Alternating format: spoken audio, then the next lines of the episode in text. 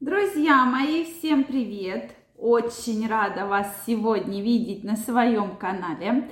С вами Ольга Придухина.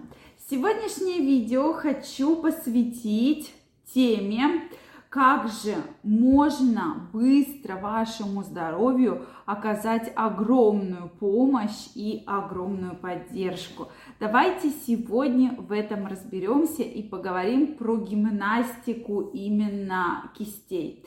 Действительно, кисти играют огромную роль, и вы прекрасно знаете, что каждый орган наш внутренне отображается на кисти определенной точкой. Действительно, эта наука уже давно пользуется спросом, и во многих медицинах активно ее используют. Поэтому я провела несколько опросов, и среди э, моих знакомых, моих врачей, Э, действительно сказываются хорошие результаты при правильной именно гимнастике. Давайте сегодня обсудим, какого, какая же точка, какой пальчик на вашей руке за что отвечает. Друзья мои, если вы еще не подписаны на мой канал, я вас приглашаю подписываться, можете делиться вашим мнением, задавать вопросы в комментариях. В следующих видео мы обязательно их обсудим. Гимнастика, про которую я сегодня буду говорить, занимает всего 50 секунд, но оказывает огромнейшее положительное влияние на ваш организм в целом. Поэтому давайте разбираться. Большой палец, да, это наши легкие и наше сердце. То есть идет речь о легком массаже пальчиков именно со стороны ладони, да, то есть мы вот таким образом потихонечку начинаем массировать пальчик, и тем самым мы очищаем, да, и, соответственно, обогащаем кислородом эти органы. Дальше идет указательный пальчик. Это как раз по данным многих медицин, да, когда медицинских наук э, достаточно древних, но эта методика работает. Указательный пальчик отвечает за кишечник и желудок, да, то есть доказано, что у кого есть проблемы с кишечником, желудком, это понятно, что я не говорю, что это стопроцентное лечение, что вот у вас гастрит, а вы палец массируете. Конечно же нет. Я говорю про то, что с целью профилактики данную методику можно использовать, так как она безвредна совершенно и оказывает действительно много положительных эффектов. Да? То есть указательный пальчик, опять же, со стороны ладони, безымянный пальчик – это желудочно-кишечный тракт и желудок. Средний палец – это плохой сон, если вы плохо спите, уделяем внимание среднему пальчику, а именно это наш перикард. Мизинец – это вообще увеличение кровотока во многих органах, в том числе в головном мозге, то есть это мышечная боль и мигрени, головные боли. Ладошки растираем, хлопаем, да, это, соответственно, различные, во-первых, стабилизация мышечного тонуса и стабилизация различных физических расстройств. То есть можем вот таким образом, да, массировать, можем, соответственно, хлопать. Это действительно будет очень-очень полезно. И тыльные части рук, когда мы берем две тыльные части, да, и растираем, это спина, это наш позвоночник, наша спинка. Поэтому вот такими движениями вы помогаете себе с проблемами в спинке в нашей.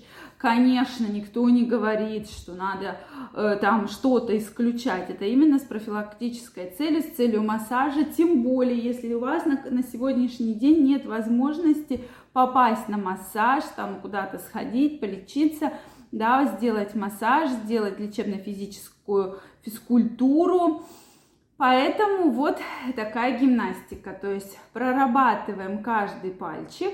Всего вам нужно на это меньше минуты в день, да, то есть большой, указательный, средний, безымянный мизинчик, да, и, соответственно, все ручки. Когда вот холодно, вспоминаем, что вы заходите и начинаете ручки вот так вот растирать, да, и сразу пошло тепло, да, сразу вам становится намного лучше, ручки становятся теплее. И дальше тыльные части ладоней, это как раз наша спинка, наш позвоночник. То есть вот как бы кто скептически к этому не относился, но вот такие очень простые гимнастики, я даже вот сейчас вам показав, э, помассировала руку, я чувствую вот какой-то прилив, прилив крови, прилив энергии, и вот э, поэтому я крайне рекомендую ежедневно использовать данные методики. Конечно, если есть серьезное заболевание, если есть хроническое заболевание или в стадии обострения,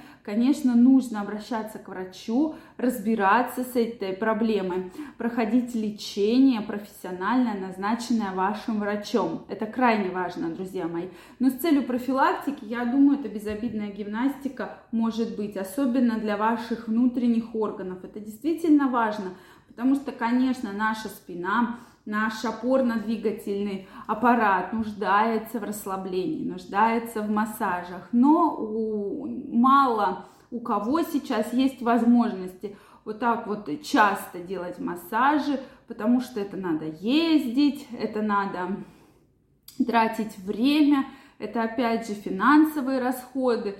А вот эта простая гимнастика, да, ежедневная, не исключает массажи, но придает все равно нашему телу больше прилив сил, прилив энергии. Поэтому, как бы вы к этому не относились, но я крайне рекомендую все-таки ее использовать. Кто относится очень скептически, найдите Э, соответственно, статьи на эту тему, потому что статей действительно много. Многие, кто к этому относился скептически, но после того, как попробовал, описывают очень хорошие результаты.